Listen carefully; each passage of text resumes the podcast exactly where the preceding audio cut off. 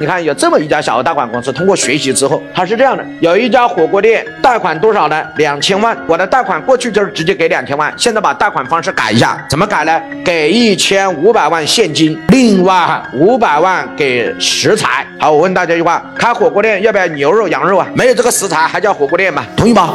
好了，我给你两千万，你也要拿五百万买食材，那我干脆把这五百万给食材，另外一千五百万给现金，折合起来也是两千万。羊肉什么价？市场价，市场什么价？我叫按照什么价，这个不过分吧？等于你自己什么装修的钱，杂七杂八的贷款一千五百万，食材我也给你了，等于也是两千万。第二个，我找到一个关联方，这个关联方叫内蒙古的牧民，他们搞养羊，所以搞批量，这个通过联保联贷，他们需要贷多少？一千万去扩大它的养殖规模。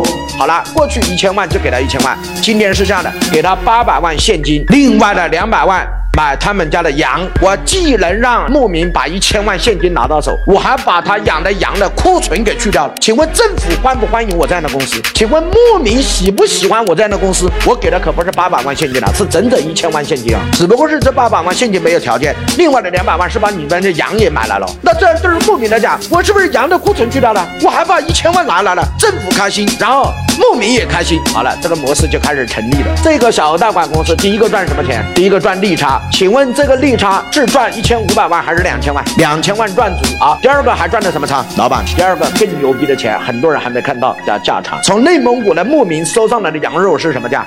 批发价。卖给火锅店的老板是市场价，中间还存在巨大的价差。所以你看，一个小额贷款公司做了一个杠杆之后，它不光可以把利差赚足，还能把价差赚足。就算将来还利息有点问题，通过价差也可以把风险降低。哎，各位老板，同意吗？